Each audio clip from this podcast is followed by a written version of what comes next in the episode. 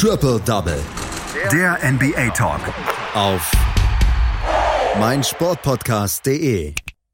Neun Spiele gab es in der letzten Nacht in der NBA und wie ihr es gewohnt seid bei Triple Double auf meinsportpodcast.de, Deutschlands größtem Sportpodcast-Portal, werden wir auch diese Spiele wieder zusammenfassen. Zwei in der eng tieferen Zusammenfassung, sieben in der Kurzzusammenfassung. Und zu diesen langen Zusammenfassungen begrüße ich einen unserer Experten hier für die NBA, Amir Selim. Hallo Amir. Hallo Andreas.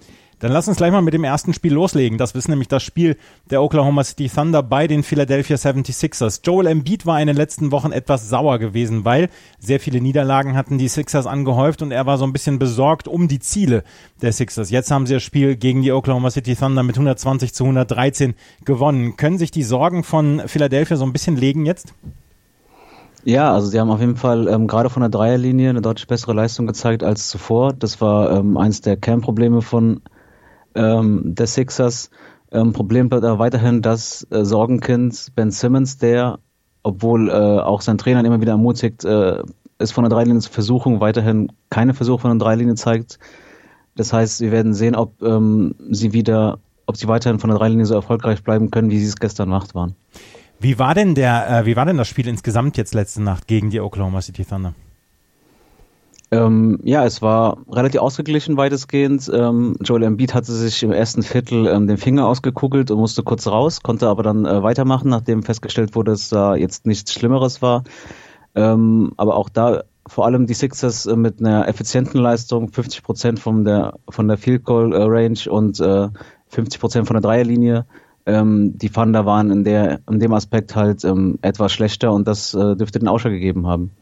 Joel Embiid mit 18 Punkten, 9 Rebounds, 8 Assists, äh, fast am Triple-Double dran, allerdings auch jetzt punktetechnisch nicht unbedingt die größte Nacht von ihm. Er hat sein Team kritisiert, beziehungsweise er hat auch so ein bisschen die Stimmung kritisiert rund um Philadelphia. Ist das übel genommen worden von den äh, Mitspielern? Andererseits, er ist ja der, also er ist ja der Franchise-Player eigentlich.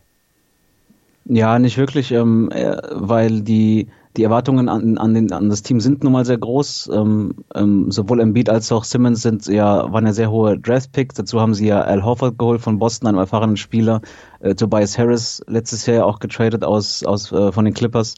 Also die, zumindest was die Starting Five angeht, ähm, haben sie ja viel Qualität und man erwartet von ihnen, dass man äh, mitbieten kann und sogar vielleicht ins Finale kommen kann. Gerade jetzt, nachdem ja Leonard nicht mehr in, im Osten spielt, ähm, und sind sie neben den Bucks natürlich der große Favorit auf einen Finaleinzug. Im Moment sind sie auf Platz 5 in der Eastern Conference. Du hast die Starting Five angesprochen von den Sixers.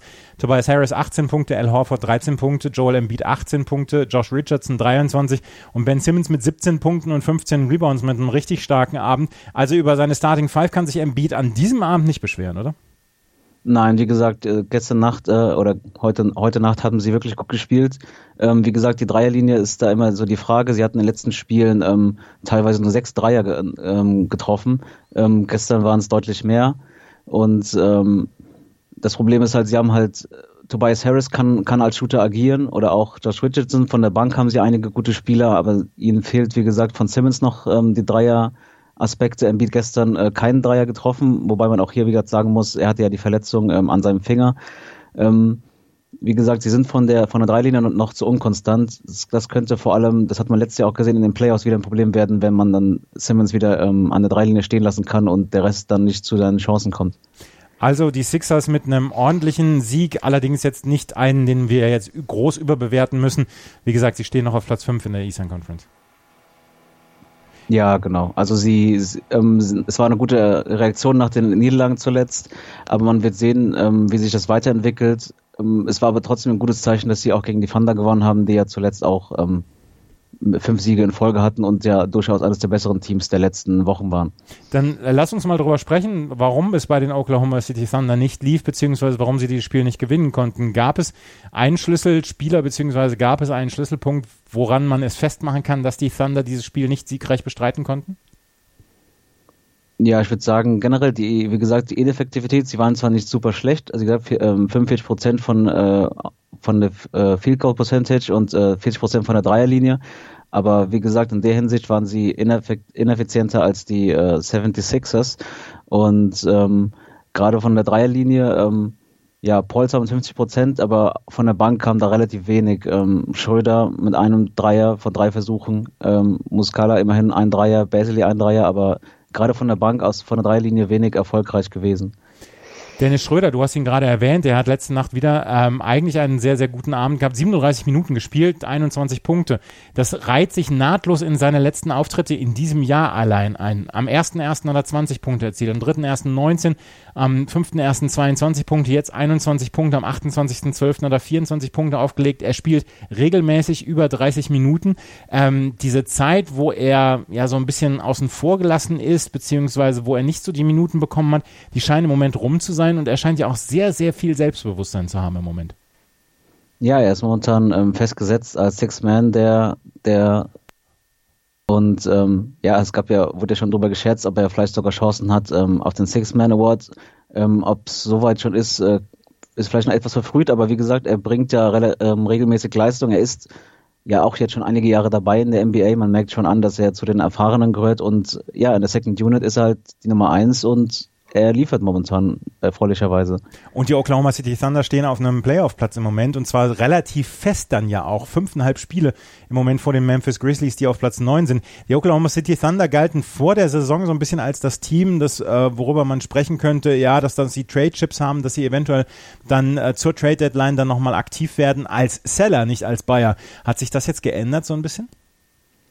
Äh, für den Moment auf jeden Fall. Ähm, man hat, hat erwartet, dass, man Chris Paul relativ schnell ähm, verschifft, aber er hat nun mal einen sehr äh, teuren Vertrag und da etwas zu finden ist auch nicht ähm, so einfach und man muss auch sagen, er hat sich auch reingehangen. Also man hatte vielleicht erwarten können, dass er da keine Lust drauf hat, aber bis jetzt hat Chris Paul ähm, sich als Profi erwiesen. Äh, genauso auch äh, der Draftpick äh, des, des Rookies, ähm, Shay Gillies Alexander. Man hat wahrscheinlich nicht erwartet, dass er schon so früh ähm, schon so weit ist und ähm, immer mal wieder wirklich starke Leistungen bringt. Und ja, insgesamt scheint, scheint man auf jeden Fall ähm, auf Playoff-Kurs zu sein. Und ähm, ja, warum auch nicht? Also die Thunder sind ja ein Team, das regelmäßig in Playoffs war in den letzten Jahren und das wird man weiterhin begrüßen. Absolut. Die ähm, Oklahoma City Thunder, so ein bisschen eine positive Überraschung in diesem Jahr, sind mit 20 und 16 im Moment auf Platz 7 in der Western Conference, haben dieses Spiel aber mit 113 zu 120 bei den Philadelphia 76ers verloren. Das war jetzt keine große Überraschung. Eine große Überraschung war allerdings das, was die San Antonio Spurs letzte Nacht mit den Milwaukee Bucks veranstaltet haben. 126 zu 104. Das ist ein Ergebnis, womit man nicht rechnen konnte. Vor allen Dingen das vierte Viertel. Da haben die ähm, San Antonio Spurs nochmal so richtig losgelegt. Ja, man, man, ähm, man hätte denken können, gerade zum vierten Viertel, dass die äh, Milwaukee Bucks nochmal ähm, groß versuchen ranzukommen. Aber sie kamen über das vierte Viertel gar nicht mehr ran, mussten, ähm, nachdem sie schon im zweiten Viertel 38 Punkte kassiert haben, ähm, weitere 35 kassieren und insgesamt ähm, ja ein erstaunlich ähm, starker Auftritt der Spurs, vor allem von der, auch hier, ähm, ähnlich wie im Spiel zuvor, was wir besprochen haben, ähm, starker Auftritt von der Dreierlinie. Die Spurs mit äh, 19 Dreiern, was ähm, die beste Leistung dieser Saison der Spurs war. Die Spurs ähm, haben bislang eine wirklich schwache Saison hingelegt. Äh, was war der Schlüssel zum Sieg, dass sie dieses äh, Spiel jetzt gegen die Milwaukee Bucks wirklich so klar gewinnen konnten und die Bucks bei nur 104 Punkten dann ja auch gehalten haben? Die Defensive muss äh, funktioniert haben bei den Spurs. Ja, sie haben zum einen ähm, das Rebound-Duell deutlich gewonnen. Ähm, insgesamt 44 defensive Rebounds, ähm, fast 15 Rebounds, insgesamt mehr als die äh, Bucks. Und wie gesagt, offensiv auch hier ein sehr effizienter Auftritt. Ähm, 50 Prozent äh, Field Goal Percentage, ähm, 55 Prozent von der Dreierlinie. Ähm, das sind Zahlen, die man äh, gerade von der Dreierlinie eigentlich nicht von den Spurs gewohnt ist. Aber ähm, ja, gestern ließ wie am Schnürchen und auch ähm, vom Coach ähm, gab es ja auch die Ansage, dass sie da von der Dreierlinie aktiver werden müssen. Ähm, zum Beispiel Lamarcus Aldridge hat jetzt insgesamt 16 Dreier in den letzten äh, fünf Spielen gemacht. Und man merkt schon an, dass dadurch auch ähm, wiederum mehr Platz dann ist, da ist für ähm, Rosen, der ja seine Stärken in der äh, in, aus der Zweier, Zweier ähm, Entfernung hat. DeMar Rosen 11 von 15 aus dem Feld, insgesamt nur einen Dreier geworfen, aber insgesamt war es ein sehr guter Auftritt von ihm. 25 Punkte. Du hast es gesagt, Marcus Aldridge hat jetzt zwei von drei Dreiern am äh, gestrigen Abend getroffen, hat 17 Punkte gehabt und von der Bank kann man auch noch sagen, Rudy Gay und Patty Mills, ja so ein bisschen als Energizer dann auch. Ja, Patty Mills ist ja immer mal wieder gut für, für so, ähm, für sehr, ähm, ja, heiße, heiße Abläufe oder äh, heiße Momente. Ähm, insgesamt 21 Punkte von der Bank, auch, äh, satte 6 Dreier, also, wie wir vorhin schon gesagt haben, ähm, bei den Thunder, die ja Probleme hatten gegen die Sixers von der Bank, äh, bei den Spurs wiederum hatten, hat man Rudy Gay und Mills gleich zwei, zwei Spieler, die ähm, von der Bank ähm, stark gepunktet haben. Und ähm, ja, also bei den Spurs ist, es man ja gewohnt, dass es, dass Popovic da ähm, aufs, auch gerade auf ein, auf, große, auf ein großes Team setzt und ähm, auch die Bankspieler braucht. Und das haben gestern sowohl Mills als auch ähm, Rudy Gay ähm, stark gezeigt. Und die Milwaukee Bucks haben gestern einen ordentlichen Abend von Giannis Antetokounmpo bekommen, allerdings auch nur 10 von 22 aus dem Feld. Äh, 24 Punkte, 12 Rebounds, 8 Assists, das ist das, was man von ihm erwartet. Nur seine Nebenleute, die waren gestern so ein bisschen auf verlorenem Posten, hatte man das Gefühl. Ja, zum Beispiel, ähm, ja, Chris Middleton, der ja sonst ein wichtiger Scorer für die, für die Bucks ist, gestern mit nur einem Dreier. Ante de Kumpo selbst zwar mit einem guten Spiel, aber auch er von der Dreierlinie ähm, glücklos. Ähm, ja, also wie gesagt, sie haben es sie haben's gut gemacht. Ähm, Ante de Kumpo hat nach dem Spiel ähm, den Coach der Spurs Popovic gelobt, dass er gerade dann, ähm, wenn die wenn die Bucks Momentum hatten, Timeouts gezogen hat und er damit nicht so zurechtkam. Ähm, ja, also insgesamt scheinen die Spurs gestern die, die Bucks ähm, ja, auf dem falschen Fuß erwischt zu haben. Die Milwaukee Bucks also äh, nicht siegreich gegen die San Antonio Spurs. Die San Antonio Spurs müssen allerdings noch einiges tun. Wir haben schon häufiger hier bei Triple Double darüber gesprochen, dass sie seit 22 Jahren keine Losing Season mehr hatten. Jetzt stehen sie bei 15, 20. So langsam kommen sie in Tritt, auch wenn die letzten zehn Spiele nur 5-5 waren. Wenn du jetzt eine Bold Prediction abgeben würdest, landen sie am Ende bei 42-40? Ja, ich würde sagen, ich glaube nicht, dass sie es schaffen. Dafür finde ich den Westen momentan einfach auch zu schwierig und ähm, ja. ich bin mir auch nicht sicher, ob sie diese, diese Dreierform, die sie momentan haben, so halten können, beziehungsweise ob nicht die, die ähm, gegnerischen Teams sich darauf einstellen. Es war jetzt, wie gesagt, sehr überraschend oder vielleicht etwas überraschend, dass die ähm, ähm, Spurs in den letzten Spielen jetzt so stark auf die Dreierlinie gesetzt haben. Ob sie das dann äh, machen können, wenn die Gegner darauf eingestellt sind, ähm, da bin ich mir noch nicht sicher.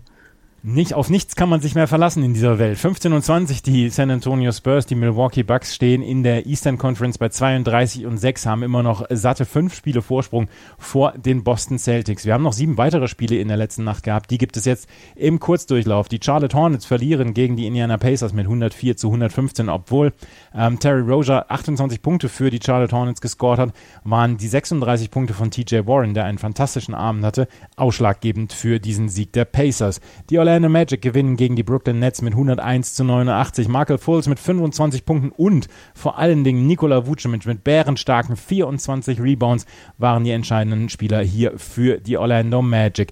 Über die Boston, äh, die Boston Celtics haben gestern überraschend bei den Washington Wizards verloren mit 94 zu 99.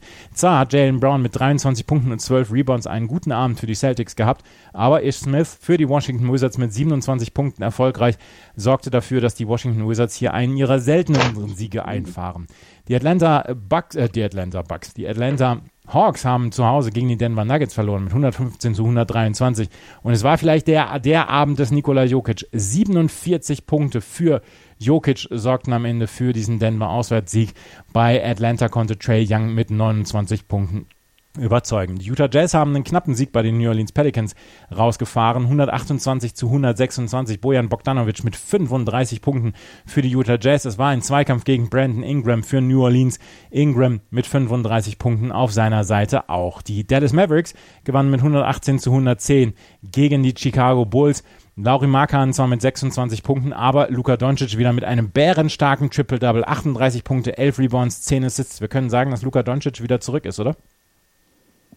Ja, er, er liefert äh, nach, nach seiner äh, äh, kurzen Verletzung, scheint er wieder dort zu sein, wo man äh, ihm vor seiner Verletzung verortet hat. Ja, also Doncic mit einem bärenstarken Triple-Double. Und die Sacramento Kings gewinnen gegen die Golden State Warriors mit 111 zu 98. Die Aaron Fox mit 21 Punkten auf der Seite der Golden State Warriors. Glenn Robinson III mit 16 Punkten. Das war Amir Selim mit seiner Einschätzung zu den Spielen der Nacht in der NBA. Neun Spiele gab es. Die San Antonio Spurs haben gegen die Milwaukee Bucks klar gewonnen und ja, hoffen immer noch so ein bisschen drauf, dass sie dann auch dieses Jahr wieder eine Winning Season haben. Danke, Amir. Danke, Andreas. Schatz, ich bin neu verliebt. Was? Da drüben. Das ist er. Aber das ist ein Auto. Ja, eben. Mit ihm habe ich alles richtig gemacht. Wunschauto einfach kaufen, verkaufen oder leasen. Bei Autoscout24. Alles richtig gemacht. Chip and Charge. Der Tennis-Podcast mit Andreas Thies und Philipp Jobert. Alle Infos zum aktuellen Tennisgeschehen. Um den Platz, Jeder Sieg gegen, gegen Roger ist sehr speziell. am Platz Und sie ist eine, die von der Grundlinie so viel kann, die so eine tolle Übersicht hat, aber die nie die ganz großen Höhen erreichen wird, wenn diese beiden Schläge nicht klappen. auf dem Platz. Vor die Füße von Sosa, dessen Rückhand landet. Longline im Netz. Einstand. Chip and Charge. Auf meinsportpodcast.de. Schatz, ich bin neu verliebt. Was? Da drüben. Das ist er. Aber das ist ein Auto. Ja, eben. Mit ihm habe ich alles richtig gemacht. Wunschauto einfach kaufen, verkaufen oder leasen. Bei Autoscout24. Alles richtig gemacht.